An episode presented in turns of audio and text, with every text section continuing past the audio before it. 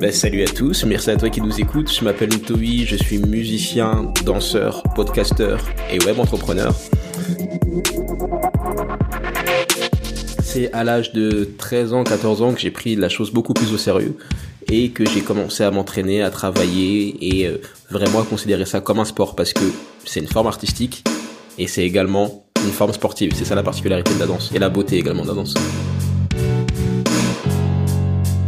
Donc c'est beaucoup ce genre de, personnes que j'ai eu sur ma route, que j'ai amené sur ma route parce que ça c'est pas de la chance.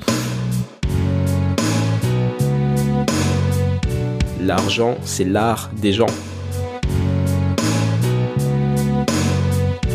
T'as même pas besoin d'être le meilleur. T'as besoin d'être bon. Mais si tu n'es pas le meilleur, tu peux quand même avoir beaucoup, beaucoup d'opportunités. Ma m'a dit mais pourquoi tu te lèves aussitôt et pourquoi tu vas t'entraîner aussitôt? Je lui ai dit bah tu sais euh, si j'ai plus de sponsors ou si je enfin faut que je m'habitue toujours à travailler à travailler à travailler pour ne pas dépendre euh, pour pour pouvoir faire face à quoi qu'il arrive tu dois toujours être prêt.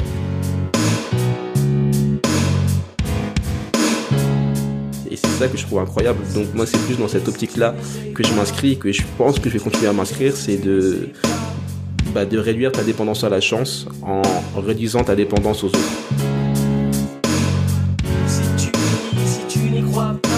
De travailler chaque jour comme si ça pouvait arriver. Salut les sportifs, c'est Armano et vous écoutez un nouvel épisode du podcast Dans les vestiaires. Mais quelle belle journée pour être en vie, comme le dit toujours mon invité. Aujourd'hui, je vous propose un épisode d'un genre un petit peu nouveau. Alors bien sûr, nous allons explorer avec mon invité les mécanismes qu'il a mis en place pour assurer la résilience de sa carrière. Bien sûr, il va vous présenter un petit peu quelles sont ses valeurs, quelle est son éthique, son mode de vie. Très très belle discussion. Je ne vais pas vous proposer l'interview d'un grand sportif, d'un grand champion, d'un sportif amateur qui aurait besoin d'avancer, de financer sa carrière. Non, aujourd'hui, je vais vous proposer l'interview de Ntoi, auteur, compositeur, performeur, danseur, donc sportif. Et j'ai vraiment été très heureux de réaliser cette interview avec lui. Et eh bien parce que déjà, c'est une personne que je suis euh, de très près depuis quelques mois. C'est aussi un podcasteur qui a un podcast qui s'appelle La Percée et dans lequel il expose un petit peu les mécanismes que lui ou d'autres mettent en place pour avancer dans leur vie, pour avancer dans leur vision réaliser leurs rêves. Et c'est d'ailleurs euh, une des musiques d'Antoi que vous entendez en ce moment en jingle de fond. Je vous souhaite en tout cas une très bonne écoute. Comme d'habitude, je vous invite à réagir à cet épisode sur les réseaux sociaux, sur le site, via la plateforme de podcast d'Apple, via toutes les plateformes où vous pouvez mettre un commentaire, une note, une review, à le partager à tous vos amis, vos proches, votre famille, à emprunter, à voler le téléphone de vos amis pour laisser euh, une revue. avec ces revues que je vais pouvoir euh, progresser, être plus visible et que l'on va pouvoir évangéliser tous les gens qui s'intéressent s'intéressent de près ou de loin au sport et qui pensent que financer une carrière de sportif professionnel, un petit peu un, coup de chance, ce qui n'est absolument pas le cas. Voilà, je vous souhaite euh, une bonne écoute et je vous dis à tout à l'heure pour la fin de ce podcast.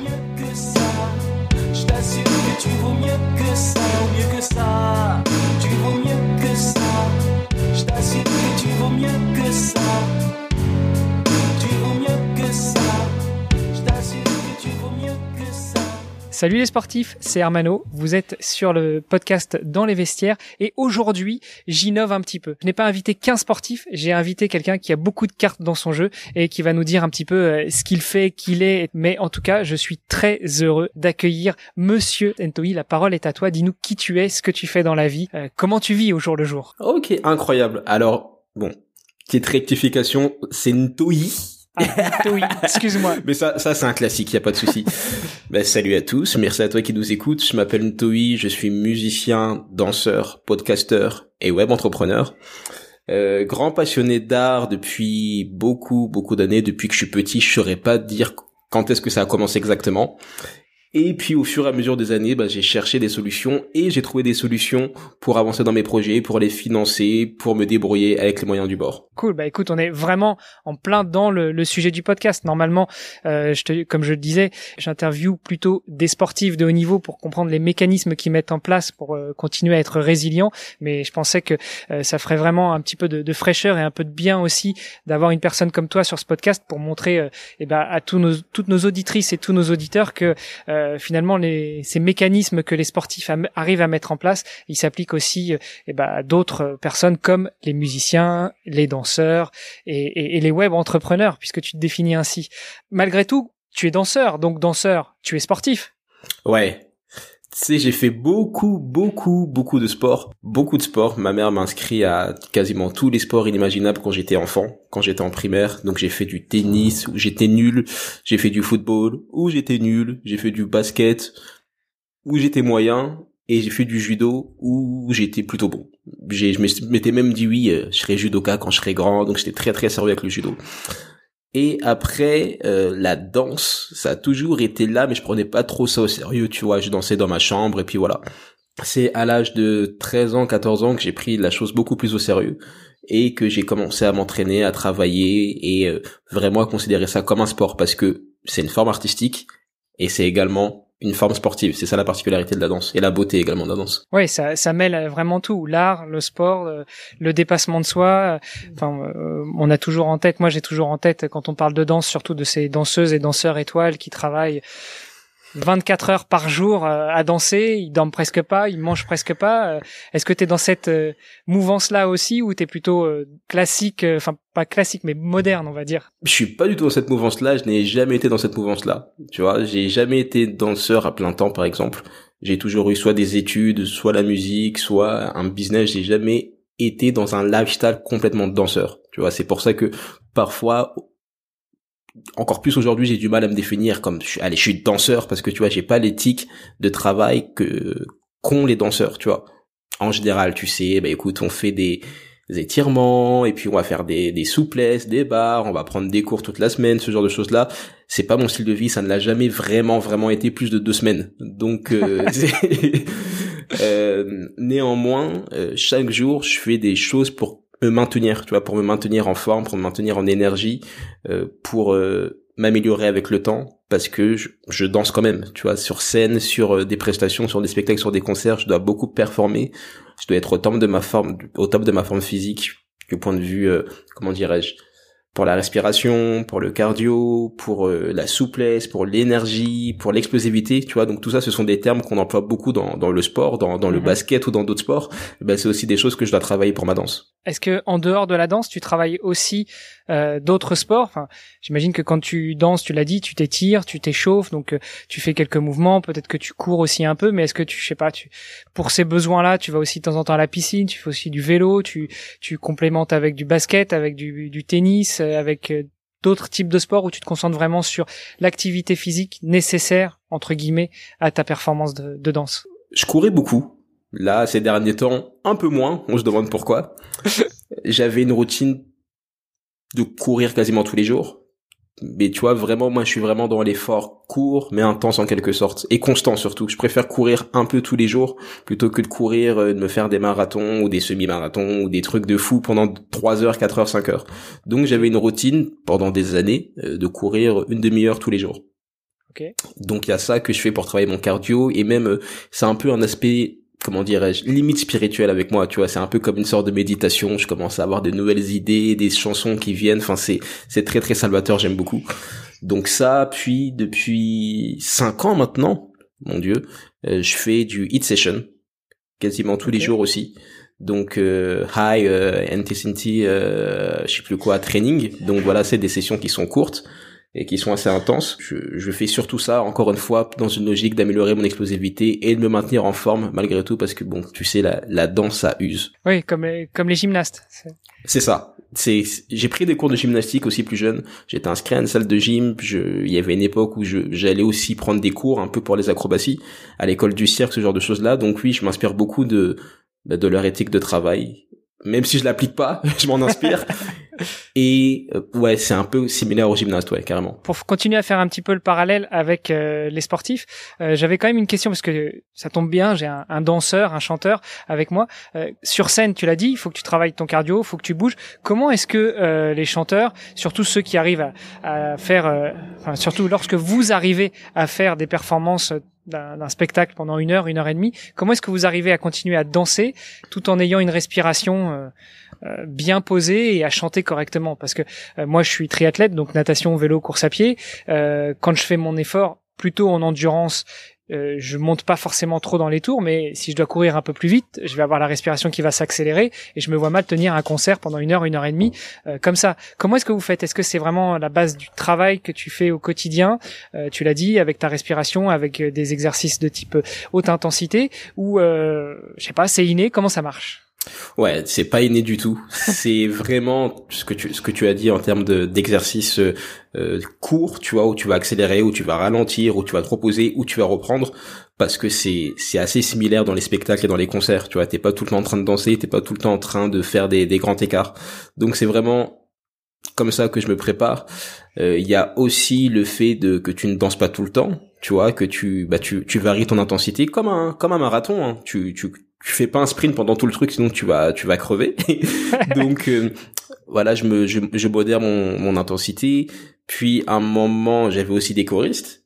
Ce qui faisait que tu vois je pouvais un peu avoir des gens qui me baquaient qui me supportaient qui où il y avait des lignes où je savais que je devais devoir faire un, un comment dirais-je un effort plus intense et que du coup bah elles allaient chanter pour que ça soit comblé. Donc il y a aussi ça qui aide.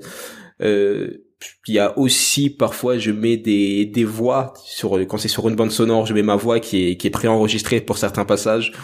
Justement c'est pour euh, pour faciliter le truc. Et après ben c'est c'est du training. C'est du training c'est de l'entraînement c'est de l'entraînement. Par exemple quand je cours ce que je fais c'est que je bah je, je chante. Je chante mes chansons je je les je les performe. Euh, parfois c'est ça, ça ressemble à rien du tout parce que je cours beaucoup plus vite que ce que je vais performer sur scène. Mais tu vois ça ça travaille le cœur ça travaille la respiration.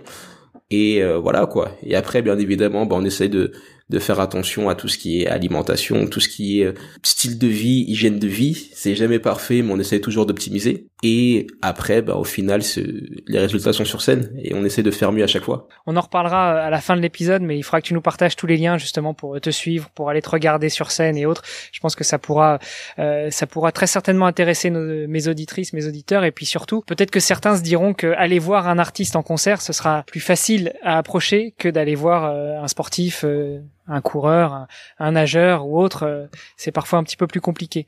Euh, et puis je sais que tu as le contact facile, donc en plus, euh, s'ils viennent te voir de ma part, j'espère que tu leur réserveras un bon accueil. Non. non, si, si, si, si, vous me dites, ouais, j'ai écouté le podcast avec Carmano, la vision, je serais trop content de vous voir. Ah, super.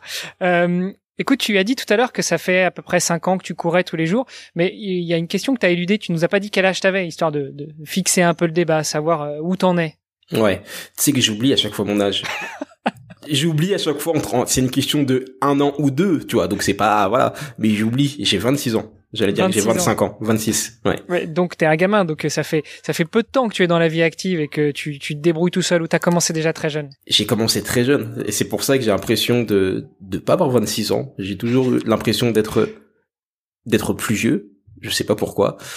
Et euh, j'ai commencé, j'ai commencé assez jeune. Hein. Je me suis beaucoup débrouillé par euh, par moi-même pour euh, pour beaucoup de choses. Et la vie active, je sais pas, c'est quelque chose qui met un peu que je connais pas trop trop trop trop parce que bon, j'ai jamais vraiment travaillé dans une entreprise. Euh, dans des bureaux, dans ce genre de choses-là.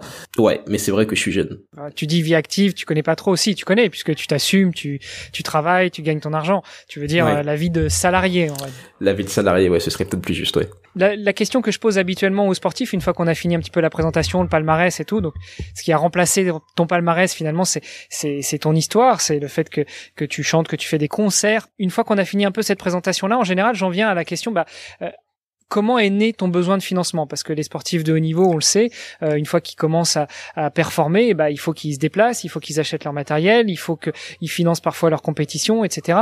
Euh, toi, finalement, tu nous as dit que euh, tu es artiste, euh, performeur, euh, web entrepreneur. Comment est-ce que toi aussi est né ton besoin de financement? Est-ce que un jour tu t'es réveillé, tu as décidé, papa, maman, salut, je me casse et puis je vais vivre de mes propres ailes, ou c'est venu assez smoothly, assez doucement? Il y a eu tellement de choses. En fait, j'ai commencé à me faire sponsoriser peut-être vers 15 ans, 16 ans, je sais plus. Et c'est arrivé grâce à de l'audace. Grâce à, j'ai tout simplement envoyé un message sur Facebook parce que ça existait déjà quand quand j'étais enfant, moi pour pour pour le coup. C'est ça la, la beauté d'avoir 26 ans. Donc j'ai envoyé j'ai envoyé un message sur Facebook et les personnes m'ont dit bah tu sais quoi, bah on te on te sponsorise. Donc euh, j'ai bon ça a été un peu plus complexe que ça, il y a eu d'autres étapes, mais c'est arrivé comme ça vraiment par de l'audace. le besoin de financement, je, me suis jamais dit ok, faut que je finance euh, ma carrière. Mais après, la problématique qui s'était posée, c'est bon, comment est-ce que je fais pour manger, tu vois Quand les années passées, que tu au lycée, ça peut aider, tu vois, de savoir ça au bout d'un moment. Et les années passées, puis les conseillers d'orientation commencent à te parler de oulala, tu sais, t'es au lycée dans deux ans, puis t'es à l'université dans trois ans, et ainsi de suite. Donc je savais pas trop comment faire pour continuer à faire ma passion tout en gagnant des sous, parce que je savais, je pour moi, il fallait soit être Bruno Mars ou Usher, ou soit c'était c'était compliqué quoi. Tu vois, il fallait chanter dans la rue. Voilà. Et euh, pour l'avoir fait, j'ai pas trop kiffé l'expérience de, de faire ça toute la journée. Personnellement, ça me correspondait pas.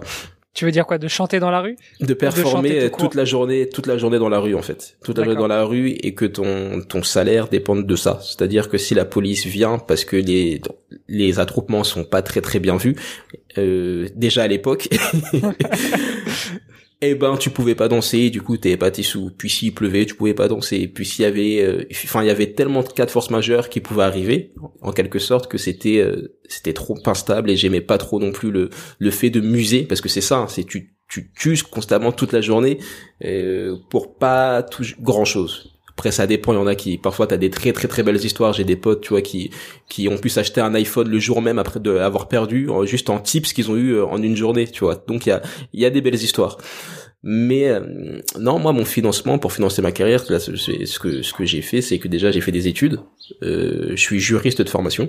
Je m'étais dit, je m'étais fait tout un tout un plan. Je m'étais dit oui, en étant juriste, euh, spécialisé en propriété intellectuelle, je vais pouvoir travailler avec des artistes. Donc du coup, euh, je rentre par une autre porte et tu vois, ça me donne une différence. Et puis comme ça, au moins j'ai des sous et ces sous, je les réinjecte dans ma musique. Donc c'était ça ma vision.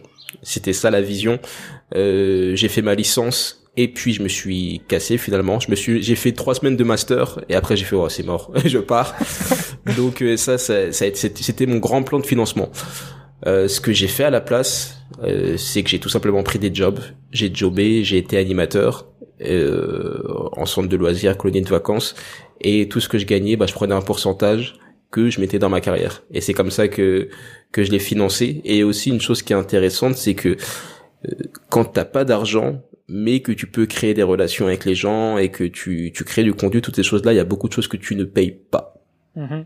Donc c'est-à-dire que beaucoup de choses que j'aurais pu ou que j'aurais dû financer, bah, je les ai pas payées. Je me faisais inviter au concert gratuit parce qu'on m'aimait bien. J'avais des séances de studio gratuites parce qu'on m'aimait bien. Euh, plein plein des cours de chant, de danse, tout ça. On me disait bah écoute, j'ai bien aimé ton profil, euh, viens euh, avec ou sans argent, on te prend. C'est cool, tu vois. Donc c'est beaucoup ce genre de, de, de personnes que j'ai eu sur ma route, que j'ai amené sur ma route parce que ça c'est pas de la chance euh, ouais, c'est pas de la chance, on, a travaillé quand même. Et du coup, c'est comme ça que que que, que j'ai financé beaucoup de choses. Tu sais, on dit que l'argent, c'est l'art des gens. Ah, elle est pas mal celle-là. Et du coup, je pense que c'est peut-être quelque chose qui pourrait aider les personnes qui nous écoutent. Euh, quand t'as pas de sous, ou même quand t'as des sous, toujours bah, de développer cet aspect de networking, de connexion, d'être toi, de partager, de donner du contenu ou de donner ce que tu as donné tout simplement. Ça peut t'ouvrir beaucoup de portes que même l'argent, dans certains cas, ne peuvent pas débloquer. Ouais, c'est vrai. Hein. Tous les, les sports, toutes les sportives et tous les sportifs que j'ai eu sur ce podcast m'ont tous dit euh, certaines choses qui se regroupent. C'est un déjà la résilience, ne jamais rien lâcher, toujours continuer, la vision, ce que tu dis, c'est-à-dire t'as une idée en tête, tu la lâches pas. Alors évidemment, euh, si tu pars euh, t'entraîner comme un taré dans tout et n'importe quoi, euh, ça t'arrivera peut-être pas à, obtenir ton Graal, à, gagner la compétition telle que tu l'entends parce que tu vas te cramer avant. Non, ce que je veux dire, c'est quand tu as un objectif, garder cet objectif en ligne de mire et ne pas ne pas l'oublier, ne pas dévier de ta route. Et puis il y a aussi c'est toujours cette chose qui revient et notamment sur la partie financement, c'est le réseau, le networking parler aux gens, aller vers les gens. Et, euh, et, Pierre Frola, un grand apnéiste que j'avais reçu aussi à, ce micro, nous disait il a commencé à pouvoir vivre de son sport et arrêter de se prendre la tête sur des recherches systématiques de, de sponsoring et autres dès qu'il a commencé à s'ouvrir aux autres et à plus penser uniquement à lui et à son sport. Et, et, je pense que ça résume très bien tout ce que tu disais aussi. C'est euh, pour pouvoir commencer à vivre et à performer et à faire ce qu'on veut aussi bien dans le sport que dans l'art que dans la musique, il faut être ouvert, aller vers les gens et pas rester enfermé chez soi. C'est ça. Et après, la chose qui est intéressante, je sais pas si c'est exactement pareil quand t'es sportif euh, dans la définition pure d'être sportif, mais c'est que t'as même pas besoin d'être le meilleur. t'as besoin d'être bon, mais si tu n'es pas le meilleur, tu peux quand même avoir beaucoup, beaucoup d'opportunités. Moi, il y a beaucoup de projets, de postes, de, de, de chorégraphe, de directeur artistique que j'ai eu. Le, le, la personne qui recrutait me disait clairement, hey, on a eu telle personne qui est venue, qui a postulé, qui est meilleure que toi. On a eu telle personne, on a eu telle... Et ils te le disent clair, hein. Mais ils te disent, par contre, toi, euh, je sens qu'on peut mieux gérer avec toi, que t'es plus, euh, c'est plus facile de, de, travailler avec toi. Euh, T'as peut-être un truc aussi à apporter à, en termes de mindset, en termes de motivation, en termes de vision avec les aux, danseurs, tu vois, ce genre de choses là. Pourtant le gars m'a dit clairement dès le début t'es pas le meilleur. On a on a eu telle personne et tu cites des noms, tu dis ah ouais telle personne a aussi candidaté pour le ouais telle personne a candidaté. On l'a on n'a pas sélectionné cette personne parce que X alors que toi t'as ce Y qu'on cherche, tu vois. Donc euh, bah en étant toi, en essayant de t'ouvrir aux gens et en essayant d'apporter quelque chose, en ayant un élément de différenciation, je pense sincèrement que tu peux tu peux débloquer des opportunités et que les opportunités on les a pas seulement par l'argent, par le financement, on l'a aussi beaucoup par les gens parce que je pense que tout ce que tu veux obtenir, quelqu'un d'autre là. Tu vois, il y a des personnes euh, qui euh, qui peuvent te, te donner un truc euh, qui pour elles n'est pas grand chose, tu vois, juste parce que tu leur demandes ou parce qu'elles t'aiment bien. Tu sais, c'est le cas souvent pour pour les appartements parfois un appartement, euh, tu sais, t'as plein de démarches hyper chiantes, t'as des propriétaires qui peuvent te demander euh, six mois limite de garantie, comme t'en as d'autres qui vont juste te dire bon écoute, euh, je t'aime bien, je te sens bien, euh, paye-moi le loyer et puis c'est tout. Bon, je suis pas certain que ça marche pour tout le monde, mais c'est vrai que que des fois, quand t'as un certain feeling avec certaines personnes, c'est ça ne peut qu'être bénéfique. Euh, c'est vrai que pour revenir sur ce que tu disais, euh, je suis assez d'accord avec toi sur le fait que t'as pas forcément besoin d'être le meilleur pour euh, pour obtenir beaucoup de soutien, beaucoup de support, beaucoup d'aide. Et, et, là, on parle pas uniquement de l'aspect financier. Après, je pense que ça a quand même ses limites, notamment dans le sport de haut niveau. Euh, quand tu cherches un sponsor, quand tu cherches un partenaire, l'une suivant le sport dans lequel tu te trouves, l'une des seules choses qui parle, c'est ta performance, c'est euh, tes records mondiaux, c'est euh, tes médailles olympiques. Et puis, euh, bah, si t'en as pas, en gros, t'existes pas. Alors pas tellement pour les marques ou pas tellement pour les gens que tu arrives à convaincre, mais euh, aussi notamment au niveau du soutien des fédérations que tu arrives à obtenir et surtout en France. J'avais à ce micro euh, Mathieu Navillot, ancien euh, skieur euh, freeride, qui nous disait que bah quand il avait 23 ans, la Fédé lui a dit écoute, t'es bon, mais t'es pas en équipe A, donc t'es pas le meilleur. Et comme t'es pas le meilleur, on peut pas payer ton entraînement. Donc il faut que tu participes aux frais d'entraînement. donc qu'est-ce qu'on fait? Tu peux ou tu peux pas? Si tu peux pas, bah écoute, il faut que tu sortes. Et mhm. c'est comme ça qu'une carrière s'arrête. Alors, peut-être que dans, le, dans la musique, dans la danse, c'est différent, mais en tout cas, je suis assez d'accord avec toi encore une fois sur le fait que tu n'es pas obligé d'être absolument le meilleur de tous pour réussir, avec quelques quelques limitations quand même. Avec quelques limites et encore plus dans le sport vraiment sport sport sport sport sport sport dans la définition brute et et sincère de ce que est le sport Sincère, je sais pas. Disons dans la définition brute, oui. Au niveau des valeurs et de la sincérité, moi, je mettrais plutôt un bémol sur euh, être le meilleur, être le plus riche, être le plus fort, être le plus beau. bon, mais un petit bémol alors. bon, revenons un petit peu sur toi. Donc tu nous as dit ton besoin de financement finalement il est il est apparu un petit peu euh, au fur et à mesure, mais surtout bah en gros dès que t'es dès que t'es sorti de l'université, dès que t'as arrêté ta licence, il a bien fallu que au moins t'achètes des pâtes et que tu les mettes dans le frigo et puis que t'habites dans un appart. Donc euh, je reviens sur ma question. Comment quels sont les premiers mécanismes que tu as mis en place? Tu nous as dit que tu avais un peu performé dans la rue, mais comment est-ce qu'on vit quand on est artiste? Yes, oh, j'adore cette question.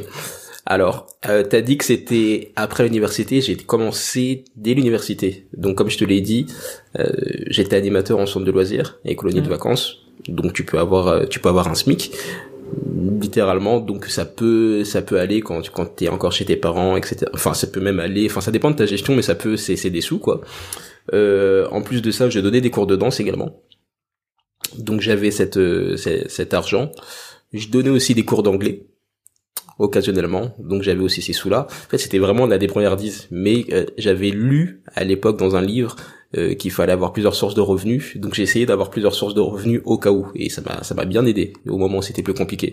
Donc ça, ça a été ça, ça a été la base. Et j'ai peut-être fait ça pendant deux trois ans. Donc euh, j'étais euh, j'étais limite hein, quand même hein. c'était pas c'était pas fou mais je pouvais manger des pâtes et même parfois acheter de la sauce pesto. Bio. Ouh là là, bio en plus. Oh eh tu vois. Noix de cajou tout ça à l'intérieur oh sucre de canne tu vois c'est eh, vision ou pas vision. Après ce qui s'est passé c'est dès que j'ai arrêté ma licence euh, j'ai tout simplement augmenté mon nombre d'heures en tant qu'animateur. Et après, j'en ai eu marre d'être animateur parce que c'était, euh, j'ai, j'ai eu, ça m'a, j'avais eu un petit souci d'ego. Il y a beaucoup d'ego dans ça. Tu vois, quand on m'avait dit, euh, tu ne dois X nombre d'heures. En fait, c'était ça. C'est, tu ne dois X nombre d'heures. Il faut que tu fasses ci, il faut que tu fasses ça, nanana, nanana. En fait, tout c'est, tout ça, j'ai dit, ouais, c'est, c'est mort, tu vois. Donc, je suis parti sans avoir de vrais, vrais, vrais plans de secours qui étaient confirmés à 100%, tu vois. Bon, t'avais quand même tes autres activités derrière, comme tu nous l'as dit juste avant. C'est ça. J'avais mes autres activités, mais il fallait, tu vois, que quand même que je couvre ce, ce, bah, ce manque, tu vois. Et euh, tout à l'heure, je te parlais de l'importance du réseau. Eh ben, j'ai euh, un ami qui avait des business en ligne, euh, qui a vu comment je connectais, qui a vu que je lui avais apporté des clients juste en faisant des recommandations comme ça et sans penser à rien du tout en échange.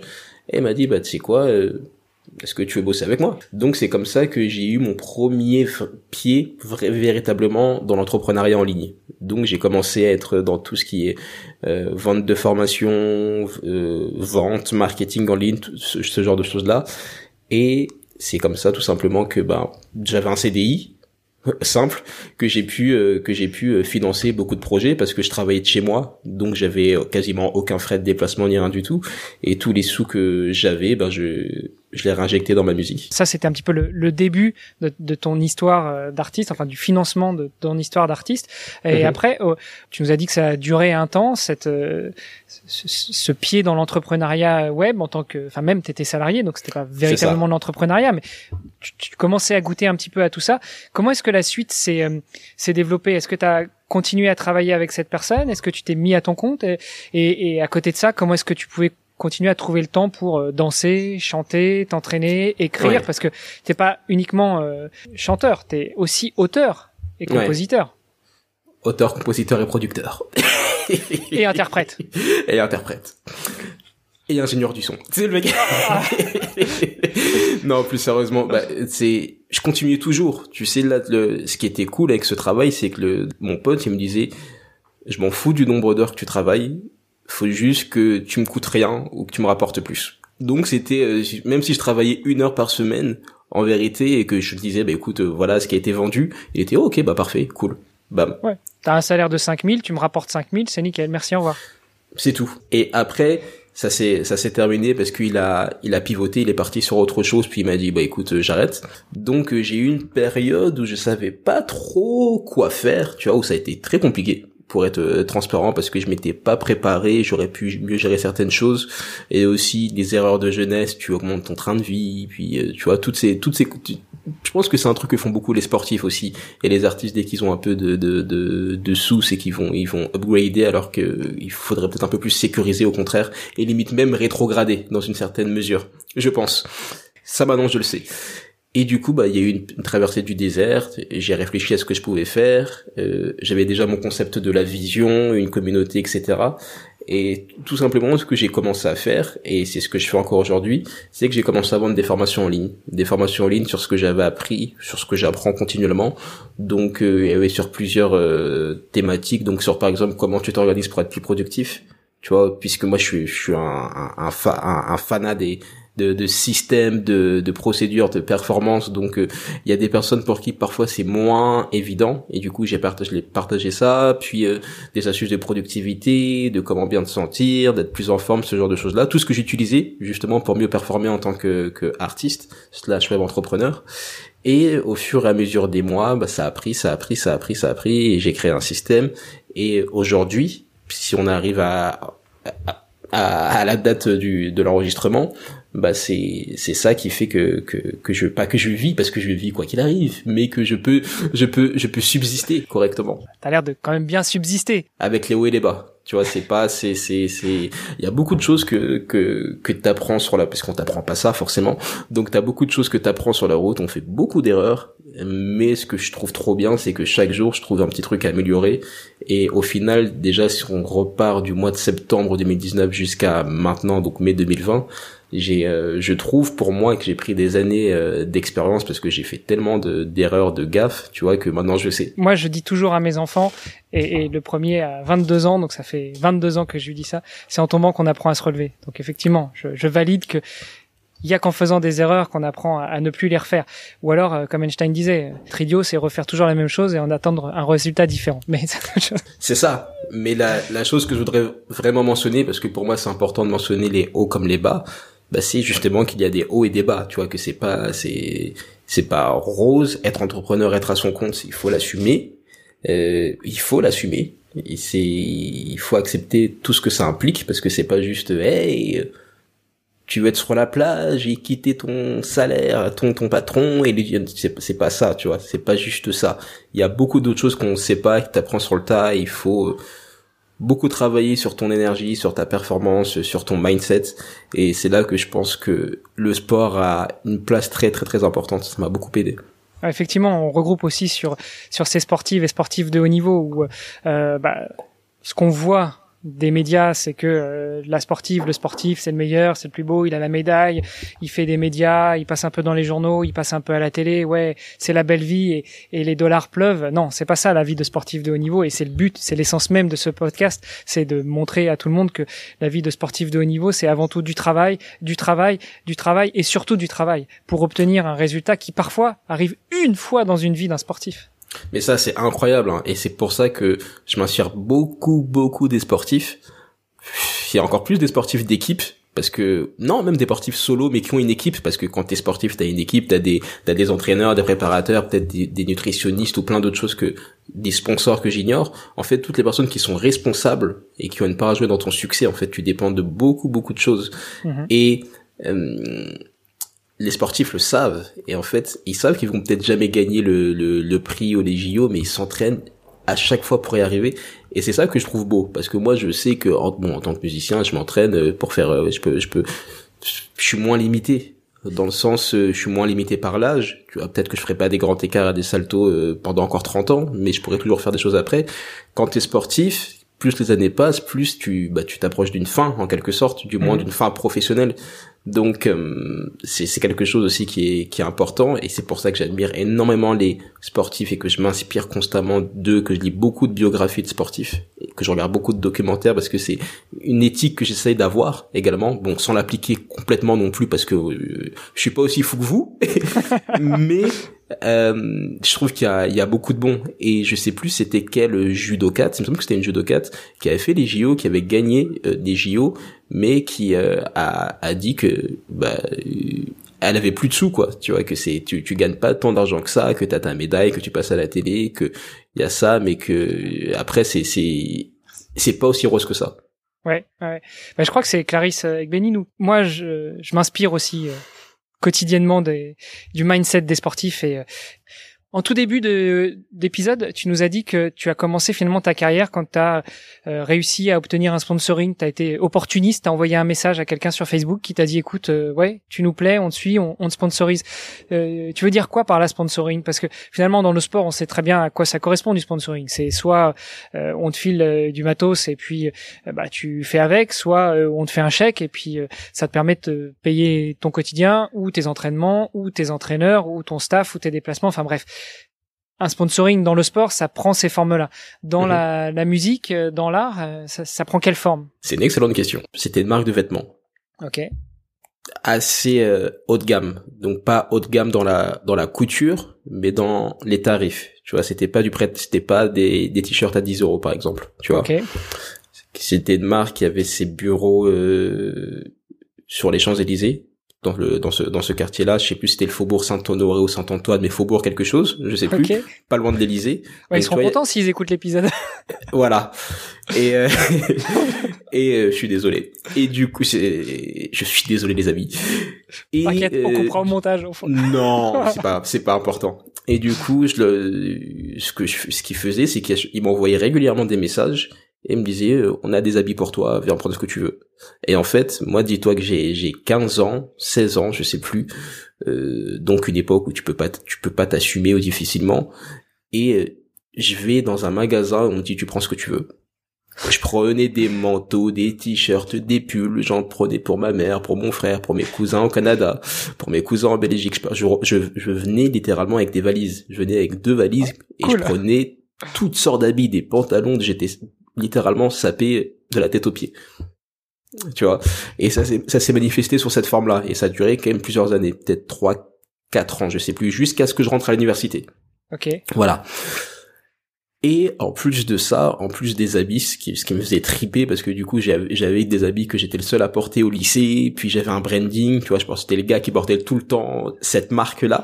Mais vas-y, tu peux la balancer, hein. enfin si tu veux. Euh, ouais, ouais. La marque c'est iPanda. Salut les amis. C'est une marque iPanda, c'est une marque qui était publicitée notamment par par Kanye West, par Pharrell Williams, tu vois. Donc j'avais ça aussi, je me disais ah ouais, attends quand même euh, les soirées iPanda, il y a Kanye West qui vient et tout et tout. Donc c'était c'était c'est c'est une marque japonaise qui commençait à s'implanter en France et qui commençait à être aussi euh, comment dirais-je exposée aux Galeries Lafayette. De Paris. Et l'autre euh, l'autre versant de, de, cette collaboration qui était intéressante, qui était intéressant, c'était le fait que je pouvais aussi venir à leurs événements. Donc tu vois, c'était des événements euh, assez intéressants, ah, qui étaient cool, tu vois où j'ai j'étais pris en charge complètement et encore moi tu t'imagines que bah, 15 ans 16 ans je dois demander l'autorisation pour sortir je dois avoir des, des autorisations de diffusion à l'image on doit je dois tout ce genre de choses là mm-hmm. et bah tout était pris en charge on appelait mes ma, ma, tu vois c'était c'était c'était cool tu vois t'as t'as 15 ans 16 ans tu tu dis ouais c'est c'est quand même cool. Donc moi, c'était plus un, un, un, partenariat, un sponsoring qui allait dans ce sens-là. Encore une fois, pour faire le parallèle avec les sportifs, en général, les contreparties d'un sponsor, c'est que tu interviens dans des conférences, tu interviens parfois avec les salariés pour mettre en avant ta résilience, pour expliquer comment ça marche. Après, suivant le sport, tu peux donner des cours.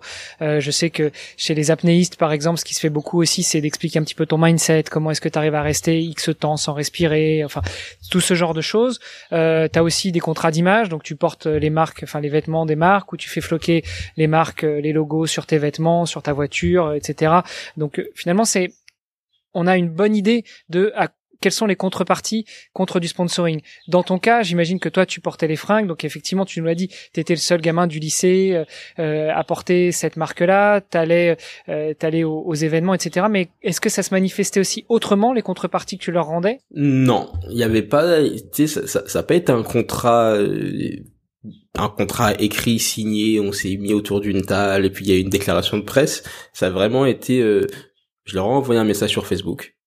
Ils m'ont dit, bah, tu sais quoi, passe nous voir, on te file, on va, on va te filer deux, trois, deux, trois habits. Donc déjà, moi, j'étais, oh, ok, bon, ben, allez. Je suis parti euh, dans leur bureau, j'ai été hyper bien accueilli, ils m'ont filé beaucoup plus de sable que ce que j'espérais. Et après, pendant des années, bah, c'était, hé, hey, Toi, on a ça, euh, viens. Donc ça, ça, et ça juste été ça la relation. C'était juste, juste ça. Moi, je portais leur sap.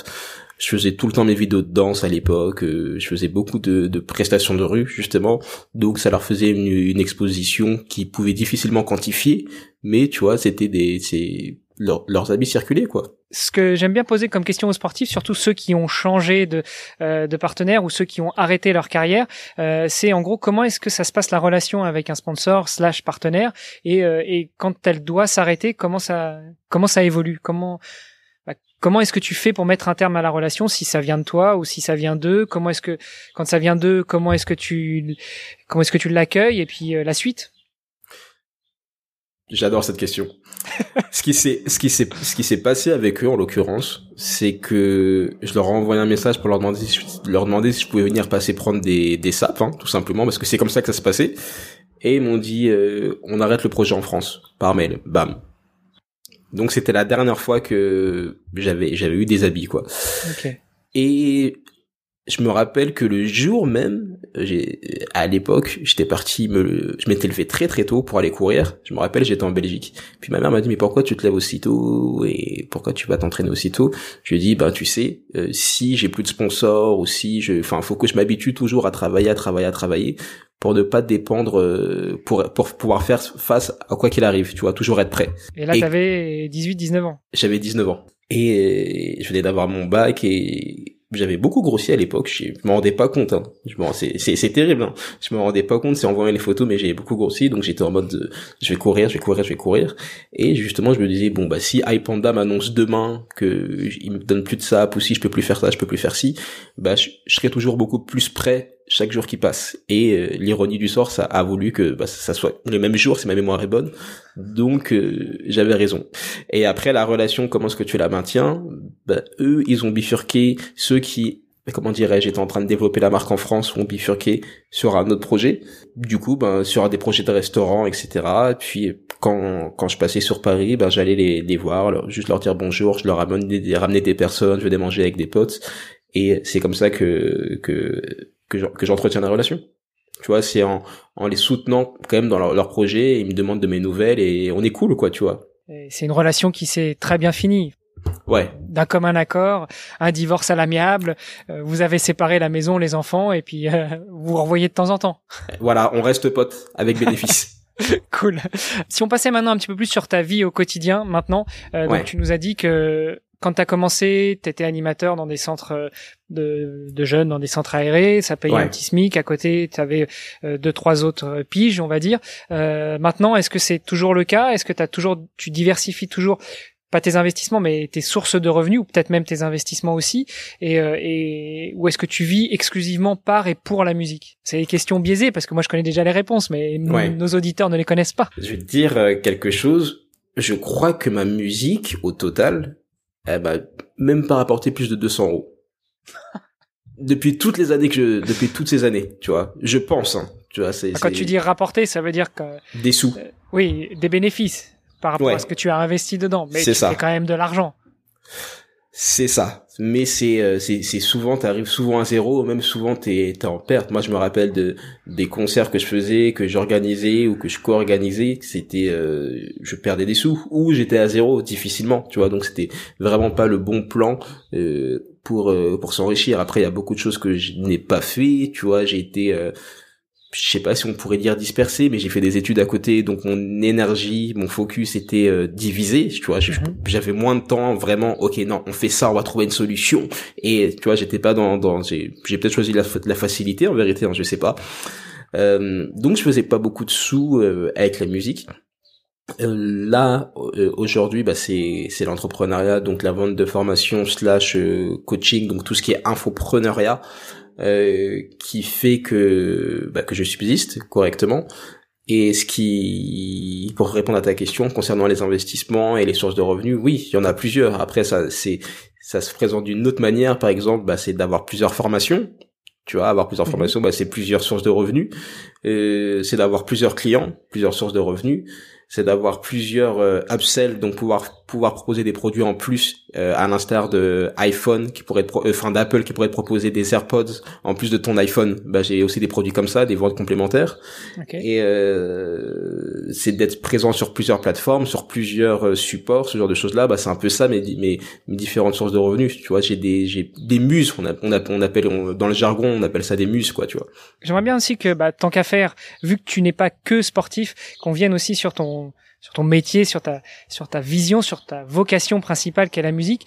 Euh, comment est-ce qu'on produit un album? Combien ça coûte? Et comment on le on le distribue? Oh là là. Moi, j'ai une relation assez particulière, c'est que avec euh, avec la musique et même l'industrie, dans le sens où plus les années passent, plus j'ai envie qu'on me dise ce que je dois faire. Et euh, c'est pour ça que j'ai jamais vraiment été euh, pour l'instant après on sait pas hein, parce qu'il y a peut-être toujours des contrats qui peuvent se faire on sait jamais. Mais j'ai jamais été euh, signé ou, j'ai jamais eu un projet tu vois où il y avait des, des collaborateurs. Donc produire un album dans les dans les règles de l'art de manière de la manière conventionnelle je ne sais pas. Je ne sais pas du tout comment ça se passe. Mais ça c'est ta euh, formation de juriste qui veut ça ouais, c'est ça, c'est ça. Aussi, euh, moi, ce que, ce que, comment est-ce que je produisais, comment est-ce que je produis ma musique, c'est tout simplement, bah, je suis dans dans ma chambre, dans mon appartement, ou peu ou dans l'Airbnb, ça dépend de de la période et euh, je, je, suis avec mon matériel et, et j'enregistre et je, je et je produis quoi tout simplement. Je produis par moi-même ou après j'appelle des prestataires pour gérer tout ce qui est beaucoup plus technique et moins créatif de plus en plus. Donc à savoir tout ce qui est mixage mastering voilà tout ce qui relève de l'ingénierie du son et un peu moins de la créativité. Et après comment est-ce que je diffuse? Ben je, je mets sur je mets sur les, les plateformes de streaming et sur YouTube et je fais ma, ma promotion. Et c'est là que je trouve que c'est une époque incroyable. C'est une très belle époque pour être en vie parce que dix ans plus tôt ou 15 ans plus tôt, je ne sais pas comment j'aurais fait. Je pense que j'aurais dû passer, je n'aurais pas eu le choix de passer par le circuit classique, c'est-à-dire d'être signé en maison de disque parce que les studios d'enregistrement, c'était que les maisons de disques qui les avaient, où il fallait avoir beaucoup beaucoup d'argent. Et après pour diffuser, bah t'avais pas d'autre choix à part que de faire presser des CD, donc ça a un coût et il faut le trop, enfin tu vois, c'était beaucoup plus de friction. Là aujourd'hui, ta musique, euh, tout ce dont tu as besoin, c'est bah, de faire de la musique et de la sortir. Et tu peux faire tout ça de, de chez toi. Et c'est ça que je trouve incroyable. Donc moi, c'est plus dans cette optique-là que je m'inscris, que je pense que je vais continuer à m'inscrire, c'est de bah, de réduire ta dépendance à la chance en réduisant ta dépendance aux autres. Enfin, tu dis tout ce que tu as à faire, c'est faire ta musique et puis la produire et la mettre sur les plateformes. On pense notamment à Spotify, mais il y en a plein d'autres qui existent. Et Du coup, tu quand même pas un coût pour euh, t'inscrire, pour diffuser sur ces plateformes. Comment est-ce que tu protèges tes droits d'auteur? Tu dois passer en France par la SACEM, euh, j'imagine. Est-ce que tu as un coût derrière? Euh, mhm. Parce que tu nous dis que finalement, avec la musique, tu as fait peut-être que 200 euros de bénéfices. Donc, t'investis quand même dans ta musique, dans le matos, dans les coûts annexes, dans l'enregistrement de tes, tes, chansons, tes droits d'auteur. Dans, tu nous as dit que tu fais appel à, à, des partenaires qui vont faire pour toi le mastering, euh, l'ingénierie du mhm. son, etc. Donc, vas-y, balance-nous des chiffres. yes, ok. Bah écoute, euh, pour euh, s'inscrire à la SACEM, à l'époque où je m'étais inscrit, je sais plus, ça relève de peut-être une centaine d'euros. Euh, pour les plateformes de streaming, je suis chez une plateforme qui s'appelle DistroKid et qui coûte 20 balles l'année et qui te permet de diffuser autant de musique que tu veux. Voilà, donc c'est c'est ça les coûts. C'est même pas c'est 20 euros. C'est c'est n'importe quoi. C'est une très belle époque pour être en vie. 20 ah euros. Donc c'est c'est c'est ça que je paye euh, tous les mois. Euh, tous les ans plutôt. Et après, en termes de matériel, bah tu, tu sais, ce qui est bien, c'est que tu achètes le matériel une fois, si tu fais attention, et que t'as pas le, le, le, syndrome de l'objet brillant, bah tu le gardes pendant des années. Tu vois, mon matériel, je l'ai, je l'ai depuis 2013. J'ai fait seulement des, des améliorations sur l'ordinateur et sur un petit clavier et sur une petite guitare ou deux ou trois. Mais donc bon, ça, ça, fait quand même beaucoup, mais ça c'était pas nécessaire. Ça plus c'était de, allez, on a bien bossé, on se récompense. Euh, mais ouais, c'est des frais, c'est des frais que tu que tu que tu ce qui, qui, qui dépend en vérité de ce que de ce que tu veux et de et de, et de c'est c'est de l'entrepreneuriat en fait en vérité aussi hein. c'est là bah tu les, les prestataires ça ça dépend. Tu peux en avoir pour tous les prix. Maintenant avec des services comme 5euros.com ou Fiverr ou même tes relations tu peux avoir des choses qui sont beaucoup moins chères et très bien faites qui sont faites de manière correcte. Donc euh, euh, moi ce que je fais parce que comme je te l'ai dit j'ai pas beaucoup de bénéfices de ma musique bah c'est c'est les sous que je, je récupère grâce à la vision. Donc grâce au business en ligne et toutes ces choses-là, bah, j'ai un pourcentage que j'alloue euh, que j'alloue à, à ma musique, tout simplement. Et je, je réinvestis dans ça. Donc euh, plus les années passent, euh, moins je fais de resto, moins je fais de de de de, de divertissement entre guillemets, et je, je réinjecte tout dans, dans ma carrière. Mais c'est, pour ça que t'es tout mince en fait. Tu nous disais que à l'université t'as commencé à grossir, mais, mais là t'es tout mince, c'est parce que plus plus de resto, en plus en confinement, donc tu vois plus les potes, euh, tu danses dans ton appart. Enfin non non. Ouais. non non c'est, vrai que j'ai, beaucoup séché, mais tu sais en fait. Euh, là, c'est le côté entrepreneurial qui me l'a appris. Par exemple, quand tu vois les résultats que tu peux avoir en zone publicité sur Facebook, qui t'a coûté, je sais pas, euh, bah pas si cher que ça, tu mhm. vois, comparé au, retour sur investissement, tu dis ah ouais, maintenant euh, 3 euros, j'ai plus le voir pareil, tu vois, plus 3 euros pareil. Quand tu vois que tu as des solutions comme Zapier euh, qui coûtent 20 balles par mois et qui te permettent limite d'avoir 10 euh, euh, assistants, 10 salariés pour automatiser toutes tes tâches ou tout ce que tu fais, les 20 euros que tu mets, que je mettais quasiment tous les 2-3 jours dans des restaurants à un moment, tu les vois plus pareil. Tu dis ah ouais, quand même ton téléphone quand tu vois que après quand tu, peux négocier des concerts en étant au téléphone et quand tu vois que tu peux créer des contacts que tu peux bâtir des relations avoir des voilà ton abonnement à Book Telecom ou Free ou peu importe tu le vois pas pareil. Tu vois c'est tu te dis oui c'est mieux que j'investisse dans ça plutôt que j'investisse dans des trucs qui vont finir aux toilettes deux heures après. Ok euh, on, on, a vu un petit peu la partie euh, distribution de la musique euh, mais bon un artiste, ça fait aussi, ça donne aussi des concerts, ça donne des spectacles. Euh, sur cette partie-là, est-ce que tu as des frais aussi? Comment ça se passe une organisation de concert Si, tiens, prenons un exemple. Si par exemple mon fils était euh, un grand DJ, qu'il aspirait à devenir un grand DJ international, comment est-ce qu'il pourrait monter un concert? Écoute, pour un DJ international, je je ne sais pas. euh, moi, ce que ce que ce que j'ai fait tout simplement, c'est que les opportunités sont venues et que j'avais pas le choix en fait de trouver des solutions. J'avais genre deux mois, en fait c'est souvent des missions impossibles limite, c'est j'avais deux mois pour monter tout un concert, pour trouver des musiciens, euh, pour trouver les, sous pour payer les répétitions, pour pour payer tout ce qu'il fallait payer. Et euh, donc moi j'ai souvent fait les choses à l'arrache. C'est que maintenant, tu vois, avec l'âge et puis le fait qu'il faut ben qu'il faut quand même bien gérer l'argent le mieux possible, que je commence un peu plus à structurer les choses. Mais ça a vraiment été beaucoup beaucoup de freestyle. Donc moi ça qu'est-ce que ça a impliqué? Ça a impliqué euh, bah, tout ce qui est répétition. Donc de louer des studios de répétition, de trouver des musiciens que tu arrives à, à pitcher pour qu'ils acceptent de venir sans être payés parce que je peux pas les payer voilà, donc ça c'est c'est c'est c'est autre chose. Euh, c'est aussi euh, bah, payer euh, des tenues. Moi, je suis très, je suis très tenu, je suis très, euh, voilà, mode. J'aime beaucoup. Je commence, je pense que je commence à avoir un véritable intérêt pour la mode aussi de scène, du spectacle. Donc, il y a ça aussi qui que que tu payes, tu vois, que tu peux prévoir. Et euh, après, tout simplement, bah, c'est euh, c'est tout ce que tu payes pour euh, pour mieux performer. Donc moi, ce que j'ai payé, bah, c'était c'était mes salles de sport, c'était mes mes cours de chant à un moment, c'était mes mes mes cours de danse parce que j'en ai pris un peu aussi pour pour pour être coaché en quelque sorte. Et et voilà quoi. Donc ça, en vérité, ça dépend de de l'artiste que que tu veux être et du spectacle que, que tu veux offrir. Après, euh, maintenant, pour euh, les salles et ce, ce, genre de choses-là, bah, tu plusieurs solutions. Soit tu participes à des tremplins et du coup, tu peux te retrouver dans des salles incroyables euh, sans rien payer, mais du coup tu dépends beaucoup beaucoup des autres et c'est pas ton ton moment. Soit tu peux avoir des partenariats avec des salles directement, tu leur dis ok on fait un concert et et je vous ramène tant de personnes et euh, c'est c'est c'est presque comme un sportif en quelque sorte. Hein. C'est que bah, moi j'ai des chances de gagner de de gagner euh, la compétition. Ben vous ferez mieux de miser sur moi maintenant quoi, tu vois. C'est un peu dans dans cette optique là.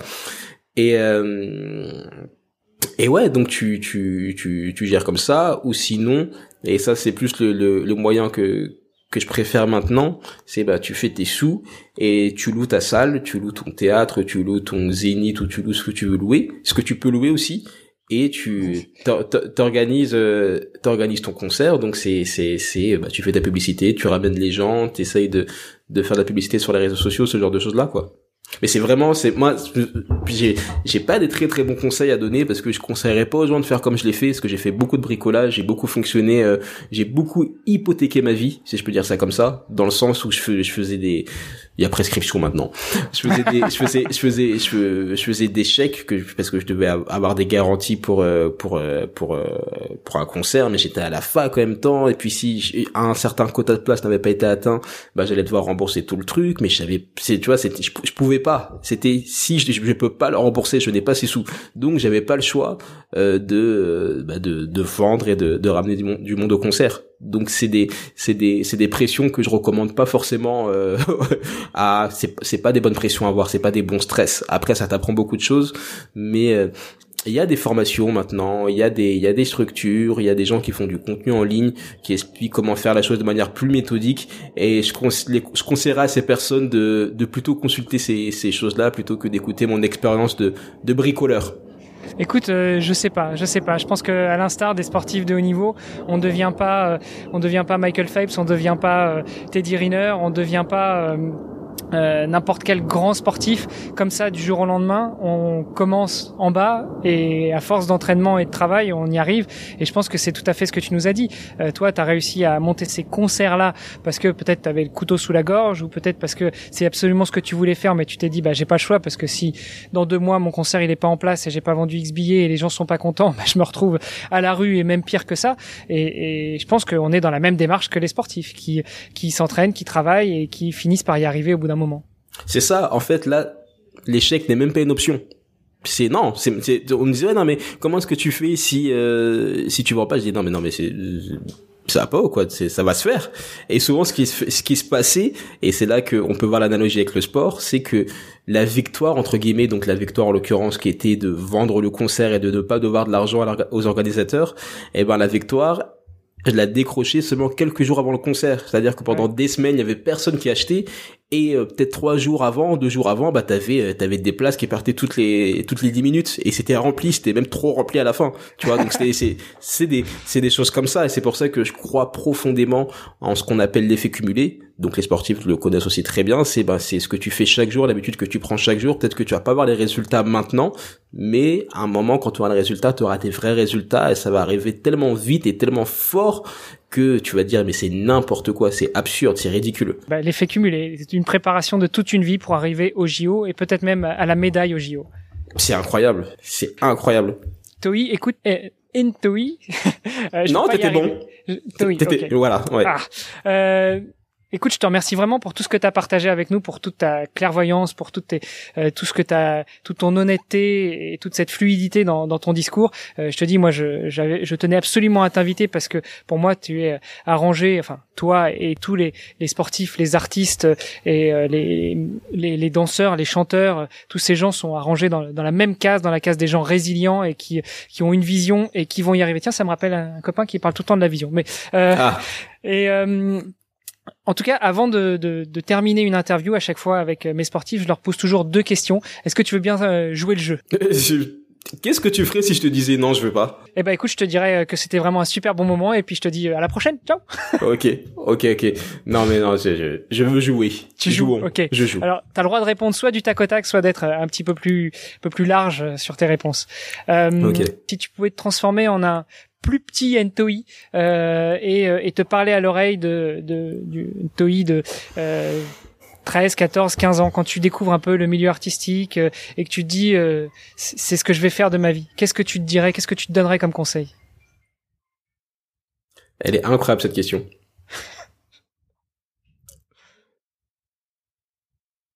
je pense qu'il y a deux choses que je lui dirais.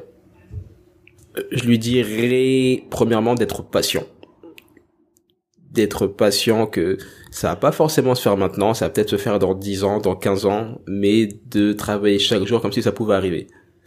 Parce que quand j'avais 13 ans, 14 ans, moi, à qui est-ce que je me comparais? Je me comparais à Michael Jackson.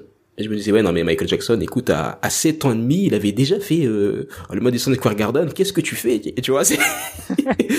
et, tu, vois, et même il y avait des personnes qui me disaient, bah écoute, là, tu commences à avoir 15 ans, 16 ans, euh, Johnny Hallyday, lui, il a percé à 17 ans, telle personne a percé à 17 ans, si toi t'as pas percé avant tel âge, bah c'est, c'est mort, on n'aime pas les vieux, tu vois. Donc j'avais, donc j'étais pressé, euh, pressé, pressé, pressé, pressé de percer, alors que c'est pas la bonne chose. La bonne chose, c'est de, de faire ce que tu as à faire, de, de, de bien faire ton apprentissage, de d'avoir des bonnes fondations, euh, de, de d'être confiant, voilà, de, de de pas chercher, de pas chercher ce que la, gratification immédiate. C'est vraiment ça, tu vois. C'est comme euh, tu bah tu fais des abdominaux, tu fais 100 abdominaux, bah tu vas pas voir le résultat euh, quand tu vas prendre ta douche, quoi. C'est pas comme ça que ça fonctionne. On en revient à ce qu'on disait tout à l'heure, l'effet cumulé.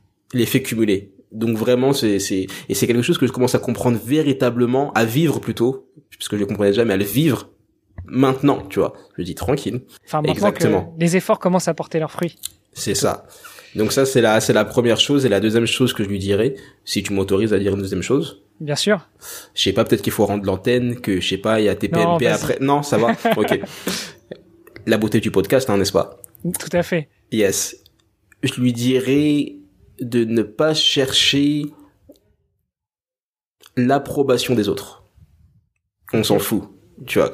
J'ai j'ai rencontré beaucoup d'artistes quand j'étais jeune d'artistes connus d'artistes dont j'étais fan dont j'achetais les CD et euh, j'ai beaucoup été déçu tu sais, il y a, y a, quelque chose qui est dit de qu'il faut jamais rencontrer ses héros. J'ai beaucoup été déçu parce que j'avais des expectations, je sais pas si ça se dit, mais des, des attentes euh, assez assez grandes et du coup, je pense que j'ai fait beaucoup de maladresse parce que j'étais dans la fleur de l'âge et que je savais pas et aussi peut-être que j'ai, je sais pas. Mais du coup, je, je lui dirais ne, ne cherche pas l'approbation, t'as pas besoin de ces personnes-là. Euh, enfin, t'as pas besoin d'avoir leur bénédiction. Fais ce que t'as à faire encore une fois, bosse sur ton truc et, euh, et les choses viendront en temps et en heure. C'était deux très belles réponses. Je les valide à 100%. Merci pour ta validation. S'il y avait une sportive, un sportif, une performeuse, un performeur, un chanteur, une chanteuse que tu aimerais bien entendre sur ce podcast, est-ce que tu aurais un ou deux noms à nous donner? Bien sûr. J'aimerais te dire Kobe Bryant, mais c'est... Francophone quand même, s'il te plaît. oh, Mon audience est francophone pour l'instant. Les gens là qui, euh, qui ont pris allemand en, en deuxième langue au lieu de prendre anglais. non, euh, francophone. Euh, connu ou quelqu'un que je connais? Quelqu'un d'inspirant. Quelqu'un d'inspirant. Je te conseillerais quelqu'un qui s'appelle Olivier Loussamba. Ok. Qui est footballeur, qui a eu, qui a fait beaucoup, beaucoup, beaucoup de, de choses, tu vois, euh, qui a eu des sélections, qui a eu des, euh, des, une grandeur, qui a aussi eu des, des moments de, de déception. Mhm. Comme beaucoup de sportifs, tu, sais, tout ce qui est lié ouais, aux blessures, à l'agisme, toutes ces choses-là et je pense qu'il pourrait avoir beaucoup de tu vois qui est qui est parti en centre de de, de formation très jeune toutes ces choses là et je pense que c'est toujours intéressant d'entendre d'entendre ce ce genre de parcours il m'avait notamment inspiré à à re re re re regarder le contenu de Kobe Bryant euh, okay. bon avant qu'il avant qu'il passe enfin avant qu'il décède euh, pour m'inspirer de son éthique il m'a dit mec euh, reprends l'éthique que t'avais avant, regarde ce que fait Kobe, il fait ça, il fait ça, tu devrais peut-être essayer de faire ça. Et c'était l'éthique aussi que, que, que, que j'appréciais particulièrement, donc ouais, je pourrais te conseiller cette personne-là, sans trop réfléchir. Ok, bah écoute, je note et j'accepte le défi pour essayer de le contacter et puis de l'inviter sur le podcast. Ok. Toi, est-ce qu'il y avait d'autres points que tu voulais aborder ou est-ce qu'on rend l'antenne? On rend l'antenne, il commence à être, star, à être tard. Vous allez dire être star, tu vois comment comment la vision? C'est la, la, la, déformation, c'est le lapsus révélateur, comme on dit. Voilà, c'est ça. Bon, juste avant de te laisser partir, je te laisse quand même nous rappeler où est-ce qu'on peut te retrouver sur euh, le réseau des réseaux, sur l'internet. Yes, carrément.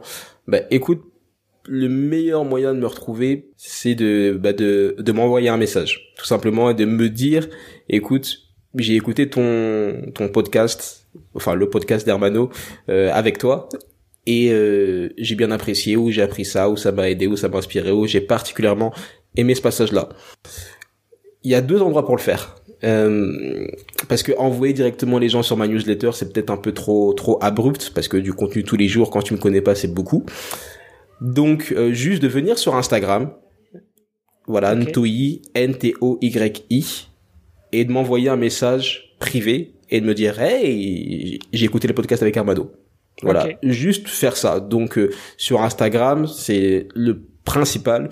Ou sinon, euh, c'était plutôt de la culture Facebook. Bah tout simplement d'aller sur Facebook, Ntoi, N-T-O-Y-I, c'est partout pareil, il n'y en a pas 15 000. et donc euh, voilà, et aussi de m'envoyer un message, et je te répondrai avec plaisir.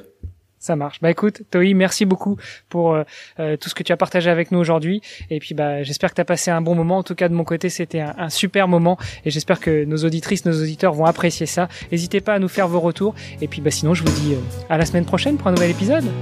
Yes. Merci Armano.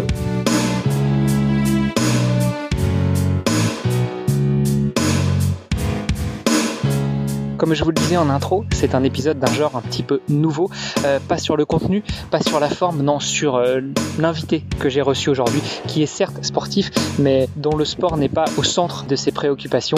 Non, lui, c'est un, un, grand musicien, comme vous avez pu l'entendre. Juste avant de vous laisser, je vous refais un petit appel pour laisser une revue, une note sur Apple Podcast. Et puis, euh, je vous rappelle aussi que dans les projets que je nourris avec ce podcast, j'aimerais pouvoir aider certains sportifs et certaines sportives à financer leur carrière. Et pour ça, euh, avant de lancer une campagne de financement participatif, avant de lancer une campagne de dons, je vous propose de vous connecter sur vestiaire.org et d'aller sur le lien goodies. C'est un petit goodies qui vous permettra chaque jour de penser à nous et de penser à votre sportive ou à votre sportif préféré qui permettra aussi avec le petit bénéfice qui sera réalisé sur la vente de ces produits d'aider au financement des carrières des sportives et sportifs de haut niveau. Allez sur ce, je vous embrasse et je vous dis à la semaine prochaine pour un nouvel épisode. Salut les sportifs.